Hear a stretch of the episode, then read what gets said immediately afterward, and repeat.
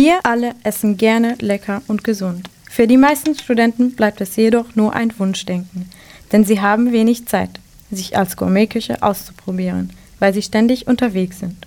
Und so stapeln sich Pizzakartons und leere Nudelboxen in studentlichen Küchen.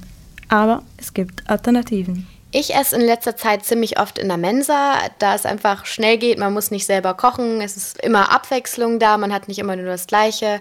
Und es ist auch echt relativ günstig. Wir sind vielleicht nicht super busy mit dem Arbeiten die ganze Zeit, aber wir haben trotzdem viel zu tun, sind viel unterwegs und wenn wir nach Hause kommen, dann kochen vielleicht ganz kurz ein paar Nudeln und dann geht es auch direkt weiter zu keine Ahnung, zu Freunden, zu einer Party, zum Studium, wenn man ausnahmsweise mal wieder in die Uni muss. Aber wenn man Zeit hat, finde ich, kann man dieses Klischee auch ziemlich gut brechen. Und es scheint zu stimmen. Immer mehr Studenten versuchen sich gesund und abwechslungsreich zu ernähren. Natürlich esse ich auch öfter so Tiefkühlpizza und einfach nur Nudeln, weil es halt einfach schnell geht. Grundsätzlich versuche ich halt schon auch Verschiedenes zu machen, abwechslungsreiche Sachen zu machen, weil ich einfach das sonst langweilig finde, immer nur Nudeln oder Tiefkühlpizza zu essen. Zum Schluss haben wir für euch noch ein paar kleine Küchenkniffe, wie ein schnelles und leckeres Essen gelingt, ganz ohne den Griff ins Tiefkühlregal. Gefülltes Gemüse mit beispielsweise Fleisch oder Reis ist immer ziemlich gut und Reis und Nudeln können gut als Basis fungieren. Was ich mir gerne mache, was eigentlich ziemlich schnell geht